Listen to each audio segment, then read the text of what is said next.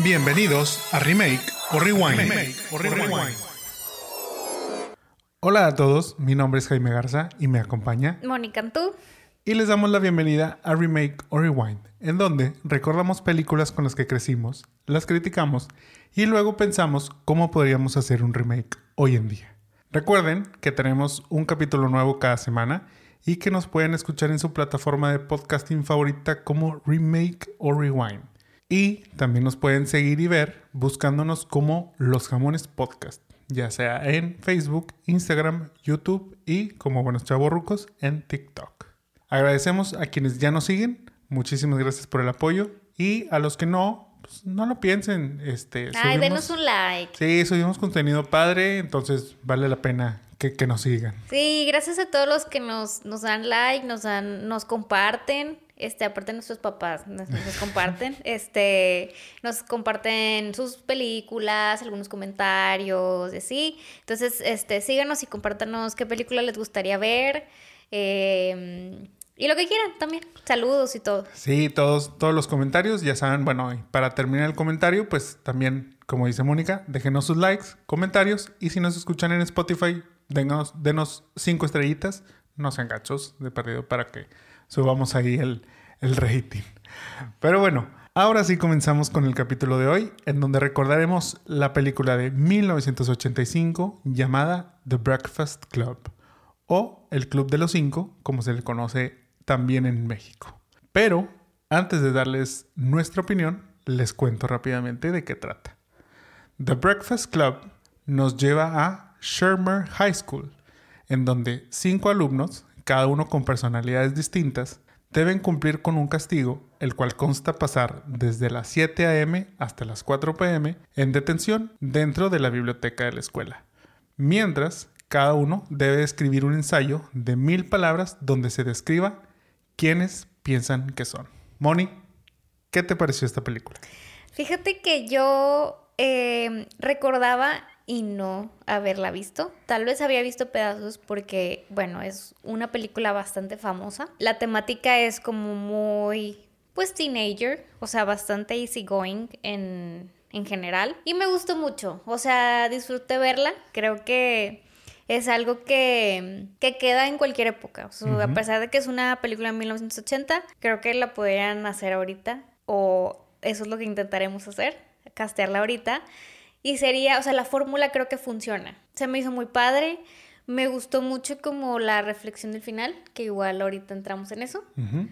Pero en general me gustó. ¿Tú qué tal? Sí, como mencionas, creo que es una película de adolescentes para adolescentes en donde entienden muy bien como que la esencia de, esos mismos, de los chavos, aunque como dices, sea de 1985, creo que como quiera sigue siendo vigente de alguna manera. Hay a lo mejor algunas cositas que obviamente ya no, no, no funcionarían, pero, pero en general creo que el mensaje, el mensaje está, como lo, como lo dicen en la película y como les comenté en, el, en este breve resumen, pues son cinco alumnos muy distintos de cada uno. Y como ellos se describen, pues son el cerebro, el atleta, la princesa, la rara, digamos, y el criminal. O sea, son personalidades muy distintas, pero creo que son esas personalidades o personajes que nos encontramos alrededor. En cualquier escuela, en cualquier este, escenario. Así es, en, en nuestras vidas, todos, o sea, hagan memoria y estoy seguro que pueden identificar muy bien a, a tal, tal y cual, tal y cual persona o personaje dentro de, sus, sus, escuelas o donde hayan convivido. ¿Tú quién eras en la escuela? Híjole, mm, fíjate que no sé si me pueda catalogar tan, tan específicamente, pero yo creo que estaría como entre, entre el brain, porque pues, no, o sea, digo, entre el cerebro, pues ponle tú, no era burrillo, pero tampoco era tan matado ni, ni era de los top de la clase. Y un poquito el criminal o el, o el rebelde. Creo que, ese sería mi... Estás en ese in-between. Sí, ese sería mi, mi clasificación. Quienes estudiaron con nosotros, ¿que Jaime tendría razón o no? Ay, no me quemen. Este, ¿Tú? ¿Tú quién serías? Yo sería la princesa. ¿Tanto así? Yo creo que sí. Yo creo que yo creo que cada uno sabemos como que el rol que realmente jugábamos en, en, la, en la escuela y así. Y, y sí, o sea, esta película como que te ayuda a ir identificando un poquito de eso. No sé si haya sido en tu caso, pero ahorita que estamos tocando el tema, ¿tú alguna vez tuviste que pasar por, digamos, este tipo de castigos en la escuela? No, fíjate que no. Ahí es donde yo digo, ajá, yo ese era mi parte, mi parte rebelde. Recuerdo muy bien en mi escuela sí había este tipo de castigos de, detención. No era tanto ir a un fin de semana como en el caso aquí de, de, estos chicos, pero sí era quedarse después de clases, era quedarte una hora. En esa hora normalmente, como era un castigo, te pedían hacer una tarea extra, que pues era lo que, lo que tenías que hacer. Tuve la, la fortuna de que hubo un año en donde rompí récords. me mandaron tantas veces a, detención que había ahí como un, o sea, un listado de que decían, este mes el que más y, mes tras mes fui muy constante. Pero, híjole, siento que, siento que, que la maestra tuvo mucho que ver, ¿eh? Porque casualmente después de ese año no volvió a suceder así. O sea, ya, digo, a lo mejor yo también este, recapacité un poco. sobre eso y ya no quería ir. Pero bueno, o sea, y tú, no, no sé qué, cuántos años tenías, pero, o sea, ¿hubieras imaginado ser lo que ellos vivieron en ese día? No, fíjate que luego ves la película y dices, ese tipo de detención está muy padre. O sea, porque era una detención en donde los dejaban ahí y pues cada uno, obviamente, en teoría deberían de hacer un, un trabajo, ¿verdad? Una tarea, que en este caso era el ensayo. Pero pues se la pasan este, haciendo travesura y media. Tipo, se la pasan platicando entre ellos y así. Cuando yo, o sea, tengo el castigo que a mí me tocaba, ahí estaba el maestro. El maestro no se iba. Y también, si acaso iba una persona más, dos personas más, y no era así como que. Y como te digo, sí había una tarea que entregar. Entonces, pues no, realmente era una hora y no, no se prestaba como. Para, hacer eso. Para hacer todas esas, esas este, historias. Dicho eso, vamos un poquito más a lo de la película y platiquemos de estos datos curiosos en las producciones. En esta película en especial yo creo que hubo demasiados posibles cast para, para estos personajes. La verdad es que el listado sí, sí es este bastante, bastante larguito. Entonces voy a tratar como que de ser un poquito breve, pero para irlos, irlos también platicando. Les cuento que en el caso del personaje de Claire, fueron consideradas actrices como Jodie Foster, y Robin Wright. Laura Dern audicionó para el papel de Claire y también para el papel de Allison, el cual para el de Allison, Brooke Shields también estuvo en la lista. Al final, ninguna de ellas fue. Terminó yendo para Molly Ringwald y para Ali Sheedy. Imagínate, o sea, eh, estas personalidades que ahorita pues son súper famosas, o sea, digo, ves la película y creo que que este Molly lo hizo muy bien, pero no me hubiera imaginado como a todas ellas, Brooke Shields y no. Sí, ¿te imaginas a Claire Underwood siendo la princesa? No, para nada. Pero digo, bueno, este, para quienes nos estén viendo, van a ver la imagen y yo sí los sí las veo, ¿eh? O sea, incluso este, Jodie Foster también siento que tiene mucho el vibe. Y yo creo que a lo mejor, bueno, pues ya los vimos crecer y en papeles. Y en otros papeles. En papeles distintos y a lo mejor como que no, no, los, no les identificarás ahí, pero, pero yo creo que igual hubieran funcionado. En el caso de los hombres, para Brian, quien es el cerebro, John Hughes la tenía muy clara y se fue con uno de sus consentidos, Anthony Michael Hall. Él sí, desde Sixteen Candles ya lo tenía para este papel. Pero en el caso de Andrew, la lista incluía a Michael J. Fox, Jim Carrey, Tom Cruise, Matthew Broderick y Rob Lowe, pero pues terminó siendo para Emilio Esteves.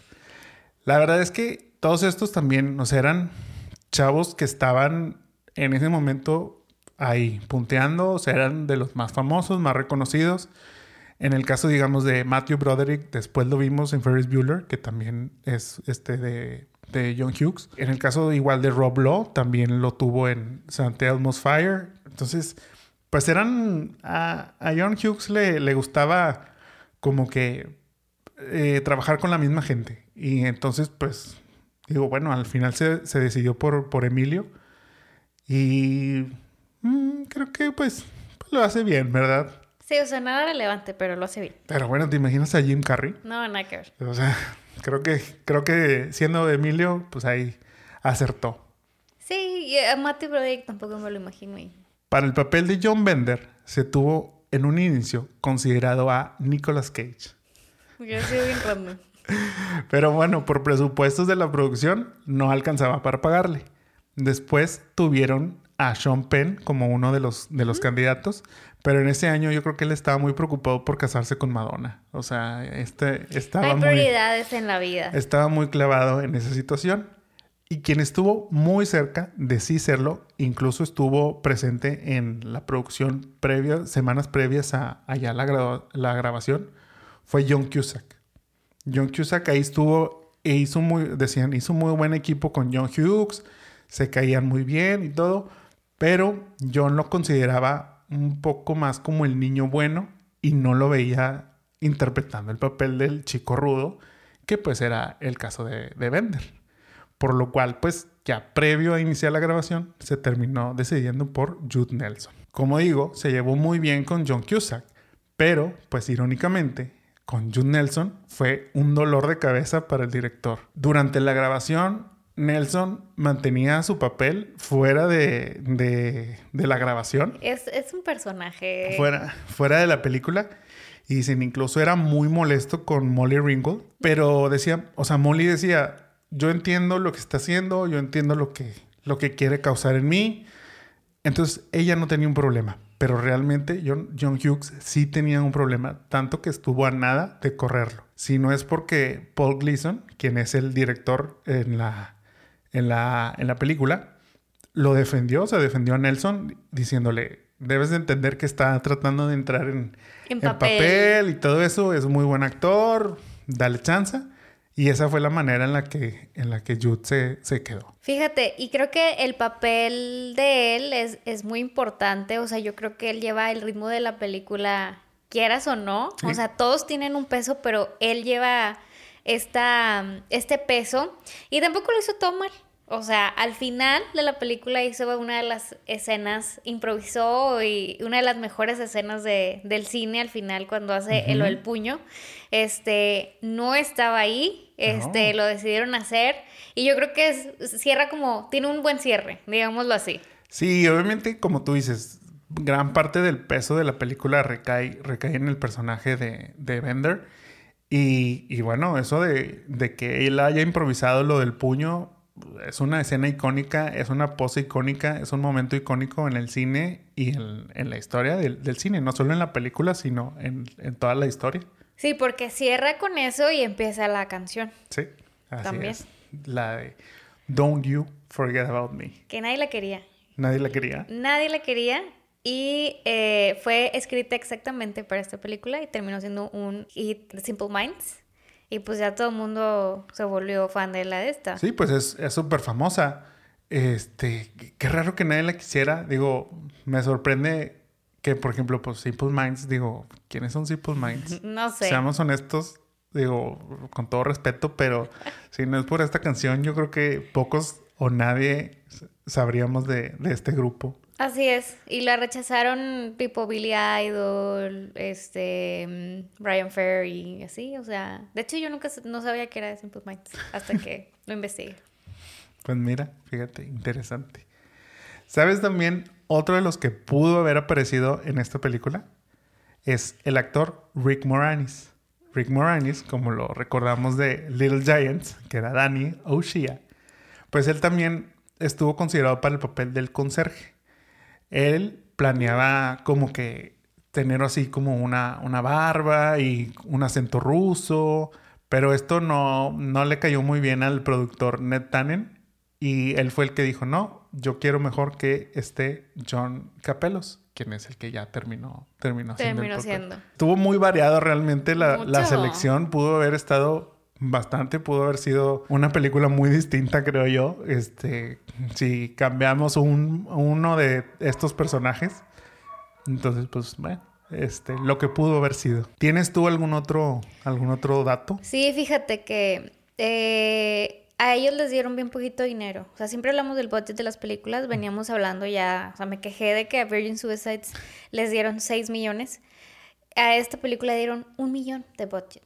Un millón. O sea, es una nada comparado a los 30 y así. ¿Y cómo le fue en taquilla? Pero, no, pues tuvo un chorro de recaudación. Recaudó 51.5 millones de dólares. ¡Wow! Esto la hizo que, bueno, Rotten Tomatoes la clasificó con un 90% y tiene un tag que dice Certified Fresh. O sea que es buena.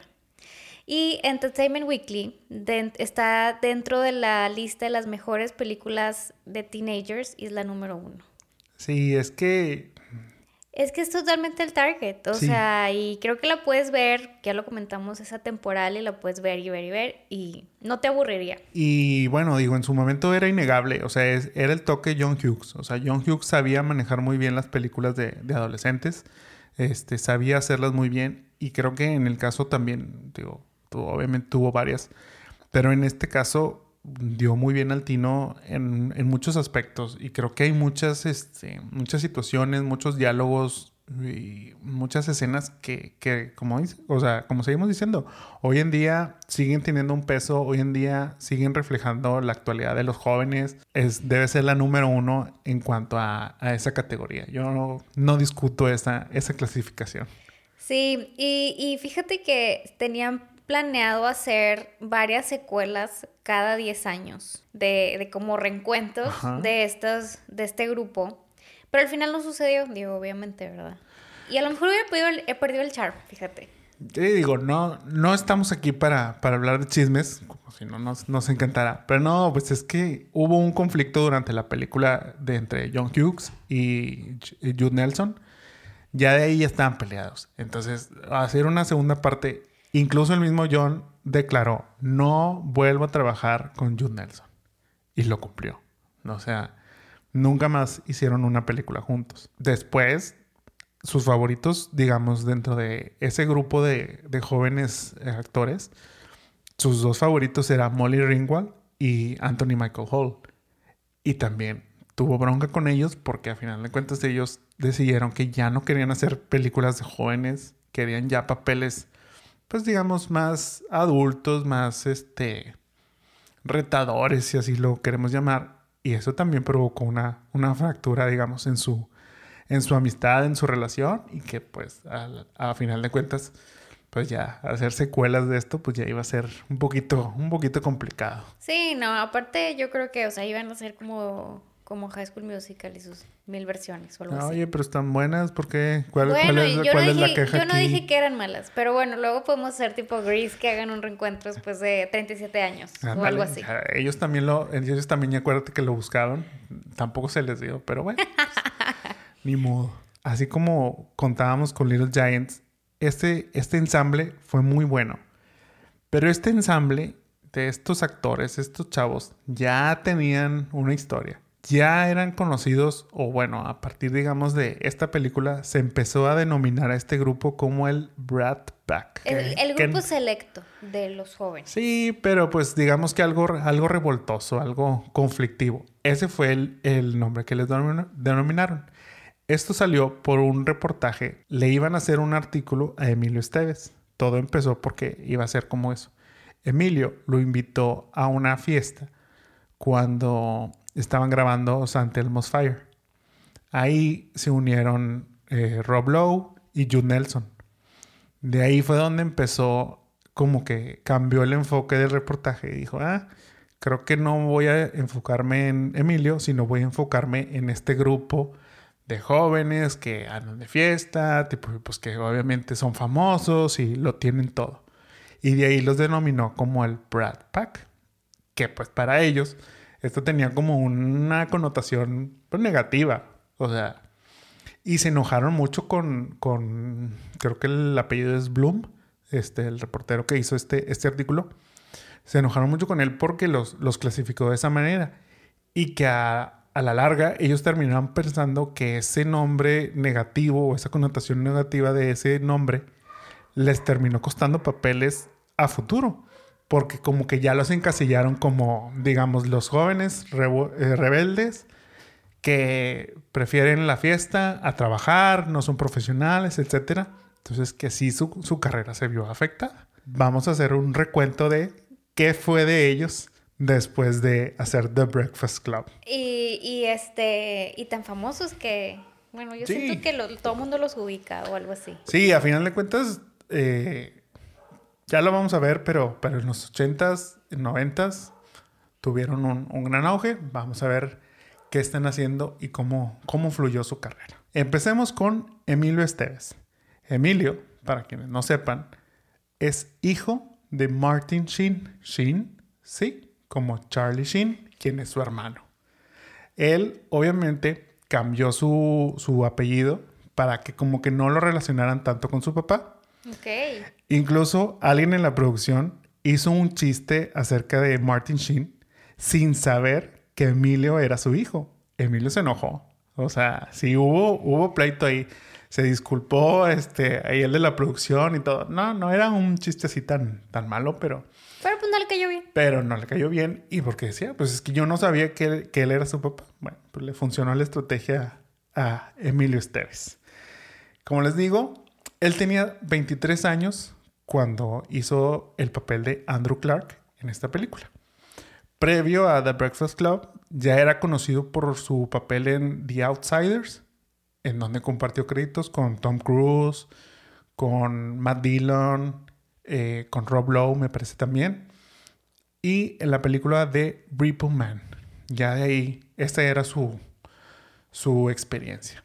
Posterior a la película, participó en St. Elmo's Fire, participó en That Was Then, This Is Now, Young Guns, Young Guns 2, y para el que yo creo que es el papel con el que más lo recordamos nosotros, es el de el coach Gordon Bombay en Mighty Los Mighty. Dogs. Sí. Hoy en día regresó a su papel de Gordon Bombay en la serie The Mighty Dogs Game Changer de Disney Plus y próximamente lo veremos como William en Guns 3, la continuación a esta serie de Young Guns que ya como ya dejaron de ser Young, entonces nada más se va a llamar Guns 3 All Guns. un poquito. Y pues ese fue, o ese es el resumen, digamos, de lo más destacado en, en su carrera.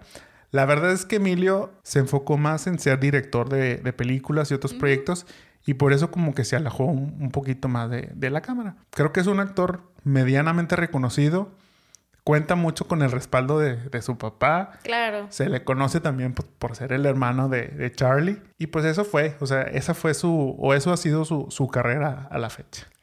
Eh, yo creo que todos lo recordamos como el coach. Este, todos hubiéramos querido tener un coach tan buena onda como él. Sí. Este, y bueno, pues digo, como dices, se dedicó más tal vez a otras cosas, pero no sé si le podemos quitar como esa imagen. Como que hay personajes que, que se quedan como con, con ese personaje, esto, y ya no lo puedes quitar. Está más complicado.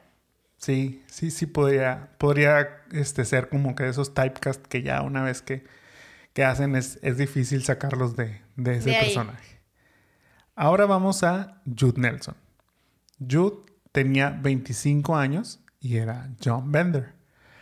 Previo ya se le conocía por su película Fandango y después coincide con Esteves en St. Elmo's Fire. Prestó su voz también para la película de Transformers, que fue en el 86, me parece.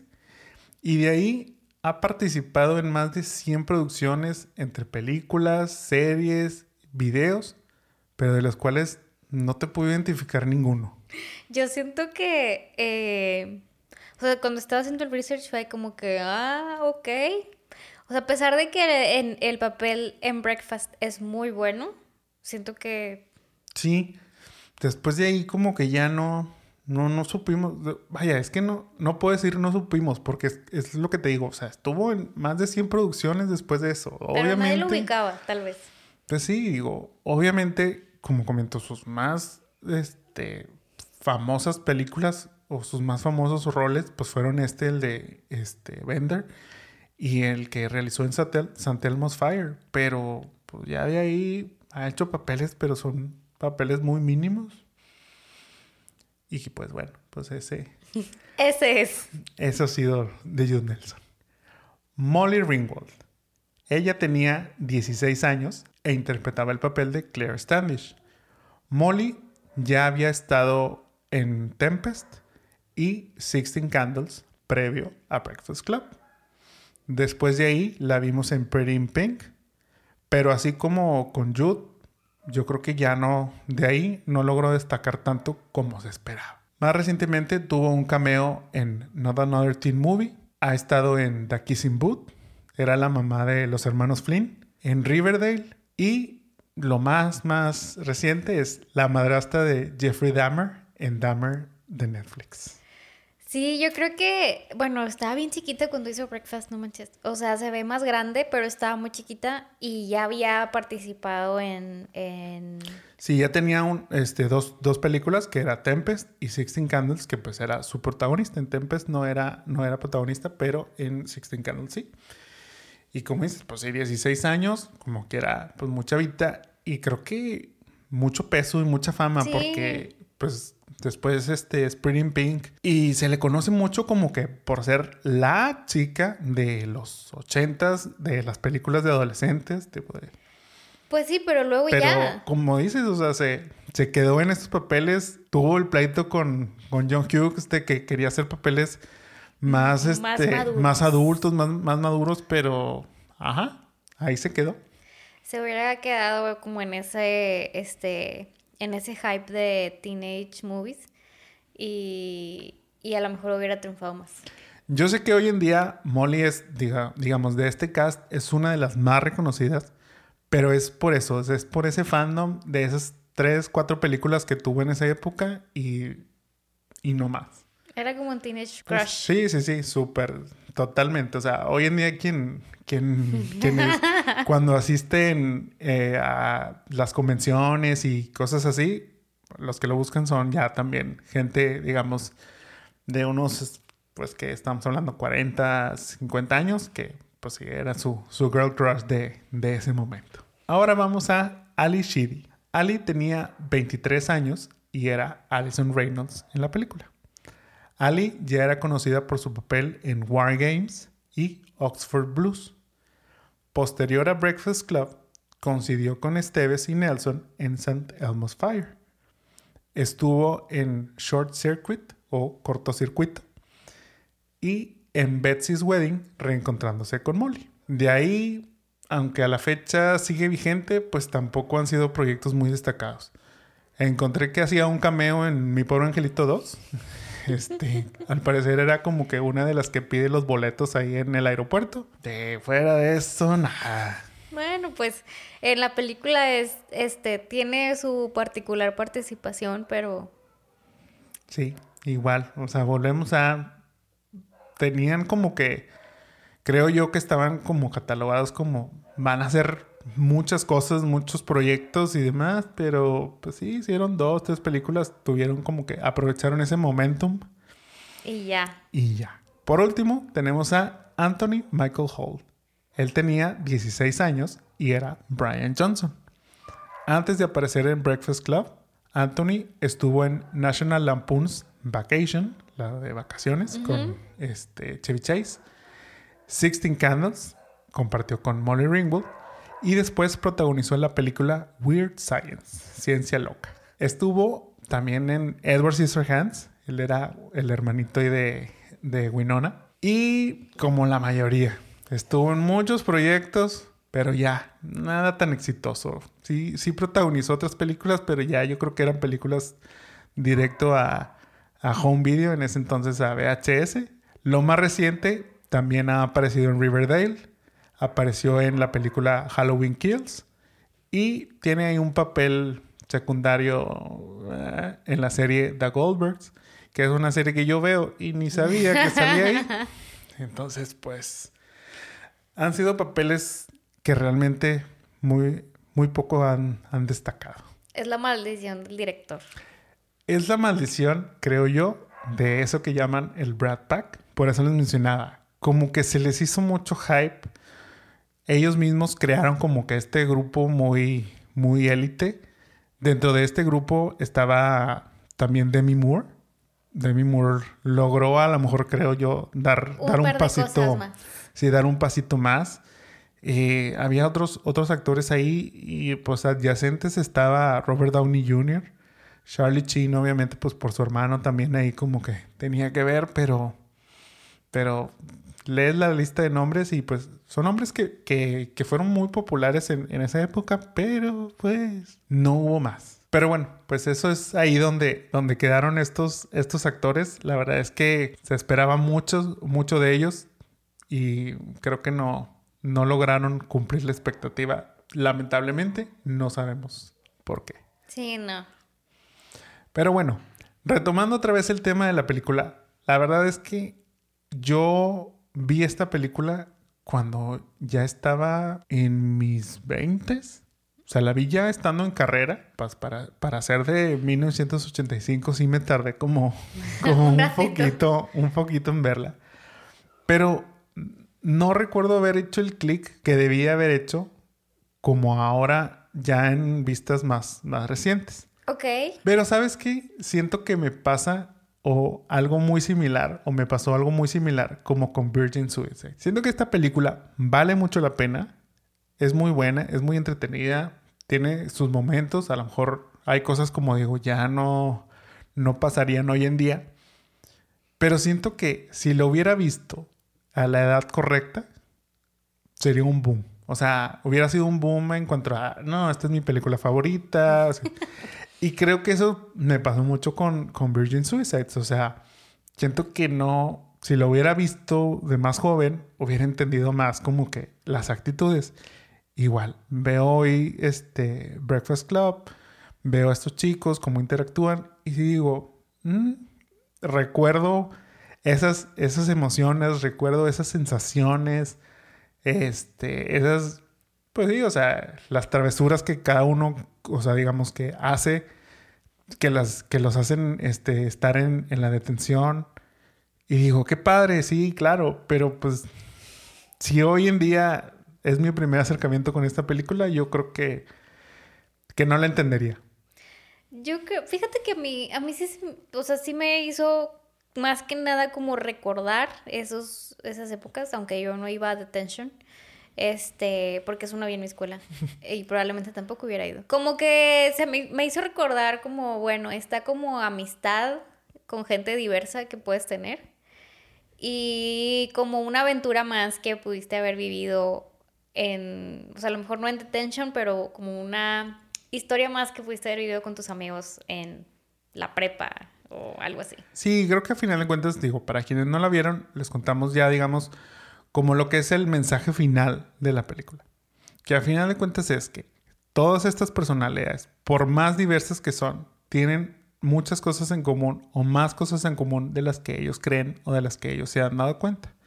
Dentro de eso está la figura de los adultos, quienes ya los tienen catalogados, como mencioné, como el cerebro, como el atleta, como la, la que no sirve, como la princesa y como el criminal. Y de ahí pues no, no los ven de otra manera. Cuando interiormente cada uno tiene algo más que eso. O sea, no, no es nada más eso, que es lo que termina haciendo que estos cinco personajes tan diversos al final encuentren como un, un común denominador que los une de alguna manera. Obviamente ellos, muy conscientes, lo dicen. ¿Qué va a pasar el lunes cuando nos veamos nuevamente? Y le comentan muy fríamente a, este, a Brian, quien es quien, lo pregunta, pues dicen, no va a pasar nada, va a ser como si nada hubiera sucedido. No te voy a saludar, no, no, no vamos a ser amigos, pero al final sucede todo lo contrario a eso que dijeron. Al final hay una conexión entre, por decir, el personaje este, Claire con Bender, cuando pues se supone que, que Bender pues es, es ese rebelde, es ese malo, este, duro, que se termina pues ligando a la princesa. Entonces son dos mundos completamente opuestos. Igual en el caso de, de Andrew, que pues él es el, el, deportista, él, siempre, él está programado para siempre ganar, eso es lo que siempre esperan de él en su casa. Y se termina también, pues digamos, no sé si enamorando, pero se termina enganchando pues de esa rara que le gusta el arte, que le gusta la poesía, que, que aparte es una cleptómana y que, que, miente todo lo que dice, pero pues se termina también enamorando de ella. Entonces, pues es como interesante esa, parte y que siento que es muy real. Creo que mucho de esto también se da porque les toca un escenario en donde pues están sin sus amigos, digamos que sin esa, sin esa protección como, como podría ser de las amistades en donde pues tienes que buscar como un terreno en común entre estas personas tan distintas a ti, pero que, que como volvemos a dentro de, en realidad hay muchas cosas en común. Obviamente también una de ellas es como que sus conflictos con sus papás. Este, volvemos a los conflictos así como este, las hermanas Lisbon. Ellos también, o sea, todos ellos pues sienten de alguna manera la presión, la exigencia por, en el caso de, de Andrew, pues de ser siempre el, el, número uno. En el caso de Brian, en siempre sacar las mejores calificaciones. En el caso de, de Claire, pues de ser como la, este, la bien portada, en donde dice, es que una rebeldía más va a ocasionar el divorcio de mis papás. O sea, imagínate como que tener esa... Esa carga. Esa carga, o sea, el, el, creer que, que, esas cosas dependen de ti a esa edad, pues, pues sí, o sea, es donde empiezas a entender que, que eh, aumentamos de proporción este, los problemas y las situaciones, pero, pero pues sí, o sea, que a fin de cuentas nadie tiene esa vida perfecta al inicio de la película, este, John Bender los cuestiona a todos de cómo, cómo es el día en tu casa y, tipo, y, les habla como que claro, o sea, todos viven una vida maravillosa, mientras a mí mi padre me golpea, mi padre incluso marcaba ahí que le, lo había quemado con un, con un cigarro, todo eso, pero pues al final todos se dan cuenta que en realidad todos están pasando un mal momento en su casa o no tienen la mejor relación con sus papás y que ellos no quieren repetir esos, esos patrones. Pero como dice Ali, es algo que a lo mejor es inevitable. Es inevitable, es inevitable y yo creo que todos tal vez lo pensamos en, algo, en algún momento y para allá vamos. Entonces... Por eso es lo que decimos, es, esta película resuena mucho hoy en día, o sea, no, no es nada más este, los jóvenes en los ochentas, no es nada más... Ah, eso es lo que pensaban y ya, ¿no? O sea, mucho de lo que, mucho de lo que dicen, mucho de lo que hablan, mucha de la temática incluso hasta de los, los adultos, o sea, cuando tienen ese momento de reflexión en, en el sótano, el, el, director y el conserje, en donde dice, es que estos niños cada vez son más rebeldes, y le dice el conserje, no, es que tú cada vez eres menos tolerante, o sea, cada vez eres, eres más adulto, y pues sí, es... Es curioso y es chistoso cómo John Hughes maneja mucho esta, esta, estas dualidades. incluso si lo, si lo si lo ves así, los, los mismos personajes de los adultos solo tienen apellidos. En todas las películas solo tienen apellidos, no tienen nombres, porque son como la institución. O sea, mm. siempre es el señor Johnson. No sabía. Mientras que todo, mientras que los jóvenes pues tienen su nombre y su apellido. Y te digo, son. Por eso digo, es también la magia de lo que, de lo que logró John Hughes en este género de películas que lamentablemente cuando empezó a tener ya los problemas con Molly con Anthony, se retiró de hacer esas y empezó a hacer las de, las de niños, con, como este Home Alone, como Uncle, Uncle, Uncle Buck. Se retiró pues digamos del género de, de jóvenes y, y, que pues sí dejó como un vacío y murió digamos como que esa esencia que él había marcado muy bien en, en este, en, este, en este género o en este tipo de, de películas que dominaba a la perfección. Pero bueno, creo que ya es momento de que pasemos a nuestro recast. Fíjate que cuando estaba haciendo mi cast estuve muy tentada a irme por los... Como yo eh, vería como este Brad Pack del 2022. O sea, castearía eh, que Zendaya, obviamente Timothy, tipo todos estos que siempre menciono que no he casteado. Bueno, a Zendaya sí, pero a Timothy no. Pero no, o sea, me fui como que un poquito más allá. O sea, creo que eh, la película a mí me gustó y por eso como que también, bueno, pues a quién me gustaría a mí ver si, si la hiciera yo ahorita.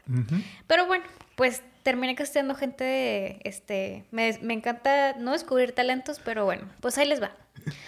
Eh, para Andrew, que es el atleta, yo castearía a Thomas Doherty, que es el de Gossip Girl, el reboot, que es como, bueno, el nuevo Chuck Bass, que no es como Chuck Bass, pero, pero este como que guapito y así, él sería como mi atleta.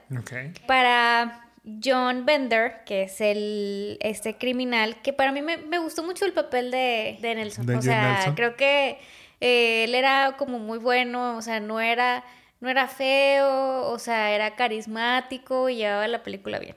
Batallé mucho por encontrar a alguien así, fíjate. Este, pero bueno, voy a, voy a castear a Tanner Bucana de Girl Meets World. Ok. Este, creo que es como ese mm, que está guapo, pero tampoco es tan famoso. Este, creo que puede funcionar. Muy bien. Para mí, Claire, que es la princesa, pues igual aquí también estaba muy tentada a castear a alguien como más de que más famoso y que ya hemos casteado, pero bueno, voy a castear a Emily Aline Lind, también de Gossip Girl, que hace Audrey. Ok. La que es como la, la güerita. Este, creo que tiene como ese vibe, tampoco es como tal. O sea, creo que tiene un papel en, en Gossip Girl de, de Princess, pero puede funcionar también aquí, porque es medio odiosita. que llega a ser Claire un poco odiosita.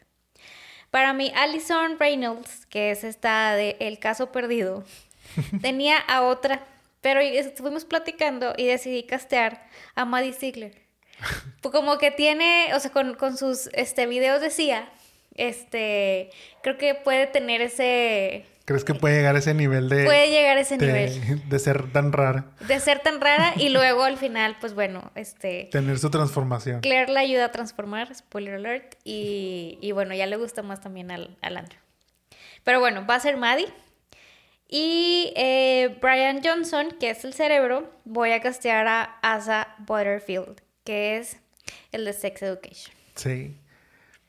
Mm, ok, me, gusta. Está muy variado, I sí.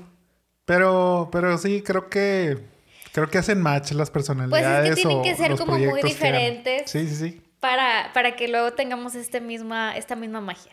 Sí, eso sí. Eso sí tienen que ser como lograr muy bien ese, ese papel. Muy bien. Tú cuéntame. Para mi cast, yo sí me fui, digamos, a descubrir un poquito. Sí, porque Jaime descubre talento. Pero pues descubrir entre comillas. O sea, yo siento que nada más porque nosotros no los conocemos. Pero bueno, estos son un poquito más conocidos. Creo que les, les van a sonar. Para Andrew, yo tengo a Noah Schnapp, que es Will Byers de Stranger Things. Creo que fuera del papel que hace en Stranger Things, ajá, sí, pero, pero él, o sea, si tú lo ves fuera de, es un niño más extrovertido, es un niño más, igual tiene como buen look, o sea, es guapito, entonces, eh, creo que, que, puede funcionar bien. Que a final de cuentas recordemos, todos están atormentados, ¿eh? Entonces, ojo ahí, si, si tienen que como quiera tener ese, ese, ese poder de actuación de demostrar que no lo están, pero al final. Lo pondría a hacer nada más un poquito más de ejercicio. Bueno, pero pues. Ay, es cualquier cosita. Para John Bender, yo tengo a otro Noah. En este caso es Noah Jupe. Ok. Noah Jupe tiene ese, ese, ese vibe también de, de niño malo es Marcus en A Quiet Place o este Henry Fraser en la serie de The Undoing. Y él también se ha vuelto como muy extrovertido. Sí, entonces creo que creo que sí te puede, sí te puede dar como que ese papel de rebelde que, que yo Jude Nelson, a lo mejor no ser tan tan molesto este con el director, pero ni con sus compañeros, pero pero bueno. Para Claire Standish, aquí sí tengo un descubrimiento, llamémoslo así, y tengo a Cristina Pimenova. Cristina Pimenova es una actriz rusa de 16 años que ha participado en las películas The Russian Bride y Creators The Past. No es tan conocida realmente por sus roles, pero si la buscan en Instagram es también obviamente muy guapa y hace algo de modelaje y pues todo ese, ese show. Entonces creo que puede hacer muy bien el, el, rol de la princesa. O sea, que lo tiene todo, o sea, todo lo que puede comprar lo tiene a su alcance pero hay cosas que, que, no, que no puede tener, que es como dice, pues a lo mejor una estabilidad en su casa y, y todo eso que es lo que lo lleva a sus actos de rebeldía. Entonces yo creo que, que Cristina puede, podría cumplir también en, ese rol de ser la cara bonita, pero que por dentro está como que este, no teniendo todo tan, tan resuelto. Ok. Para Alison Reynolds, yo tengo a Peyton Elizabeth Lee. A lo mejor ella no te suena tanto, este, tiene 18 años, pero tiene muchas series en, ha participado mucho, digamos, es una chica Disney. Ella fue Andy Mack en la serie del mismo nombre, Sam en Secret Society of Second Born Royals y Dougie Kamealoha MD, que es como un tipo remake de Doogie Hauser, este, pero en Disney Plus. La verdad es que pues la chavita se ve que, que puede hacer como este papel de, de, outcast, tipo de, la rara, entonces, pero a la vez que tenga ese charm, que al final lo vemos un poquito en, en Ali. Y por último, a Brian Johnson, yo pondría a Jacob Tremblay. Jacob Tremblay, pues es Jack en Room, también fue Oggy en la de Wonder y fue Max en Good Boys. También es la voz de Luca en, este, en, la, en la película de, de Pixar. Pues igual, es ese niño, yo creo que, que, se ve este, bien portado, tipo bonito, que puede ser inteligente. Eh, me parece una combinación interesante y aquí estoy descubriendo que estamos haciendo un Brad Pack de nuestros, o sea, si te das cuenta, este no, Ayub, este, Jacob Tremblay, o sea, como están, traemos ahí ciertos, este, sí, pues, recurrentes. Pues es que es, lo normal, de pronto empiezan, empiezan a coincidir en muchos proyectos, como lo fue en el caso acá de estos, de estos originales Brad Pack, que empezaron a coincidir, este, los grupos de Euforia, los grupos de Stranger, Things, digo, todos esos, pues sí. Y bueno, ¿Tú le harías cambios a esta historia? No, fíjate que no. Creo que la película me gustó tal cual. O sea, creo que la temática,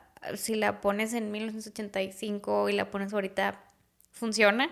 Creo que cubre las temáticas, pues, no sé, de este pues de sexualidad, de este buscarse a, ti mismo, o sea, siento que ahorita eso es, incluso ahorita es algo que, que nos podemos sentir identificados, entonces pues yo no le haría cambios tal cual.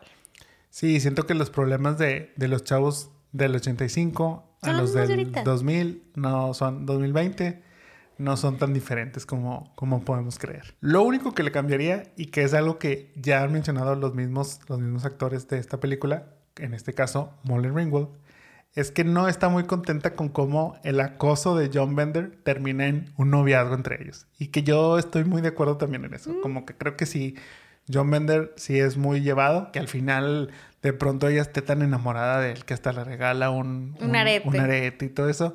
No, este, yo creo que eso no funciona. Ella misma lo dice, dice, pues enseñarle esto a mis hijas sí me hace cuestionar. Eso es lo único que, que les, que como que cambiaría o que no estoy contenta con, lo, con el resultado que, que representa. Pero pues para eso yo creo que, como dices, la, la historia funciona muy bien en esa época ahora y estoy seguro que en 35 años más va a seguir funcionando. Funcionando. Fíjate, este, qué interesante punto, tienes razón, o sea, al final de cuentas y ahorita que está muy bien eso, o sea, él es un pain con ella y al final, pues bueno, este, bien enamorados. Pero bueno, ¿harías un remake o un rewind? Me quedo con el rewind. Sí, yo también. La original creo que este, puede tener sus cositas de, de, de que no, que no han este que no han envejecido de la mejor manera, pero, pero yo creo que, el mensaje ahí está. Yo creo que el grupo que, ellos hacen, como lo decíamos con este, Little Giants, pues es esa, ese ensamble que, que hace que todavía la, película funcione aún mejor. O sea, si, si ya tiene un buen guion, si ya tiene un buen director, si, el tener a este gran elenco y que John Hughes lo supo manejar muy bien. Eh, esa escena que tienen cuando están sentados todos en el piso hablando de por qué están en la detención y eso, es, es improvisación de ellos. Entonces, creo que... ¡Qué padre! Creo que ahí es donde te das cuenta de que, de que es difícil replicar esto. O sea, realmente no... Obviamente son fórmulas, llamémosle así, que pueden funcionar, pero bajo el contexto de, digamos, The Breakfast Club, este, este, este clásico no lo puedes repetir así tal cual, no. Entonces yo creo que la original está más que, más que perfecta. Yo también me quedo con la original. Habiendo dicho eso, yo creo que entonces llega un buen momento para despedirnos. Cuéntenos cuáles son sus opiniones de esta ¿La película. Vieron? ¿La, vieron? ¿Quiénes serían este, su, su, cast? ¿Quiénes serían ustedes dentro de este cast? Ah, sí, compártenos este, quién sería, ¿Qué, quiénes eran en la escuela. Si le creen a Mónica que ella era la princesa, este, si me creen a mí que yo era el rebelde, a lo mejor nada que ver. Y pues bueno, Gracias por escucharnos. Espero que les haya gustado mucho el capítulo de hoy. Déjenos sus comentarios, díganos qué películas les gustaría que recordáramos, qué películas les gustaría que recasteáramos. Denos like, compártanos, mándenos su cast, este, comentarios, denos share y nos vemos pronto. Así es, nos vemos la próxima semana con otro capítulo de Remake or Rewind. Hasta luego. Bye.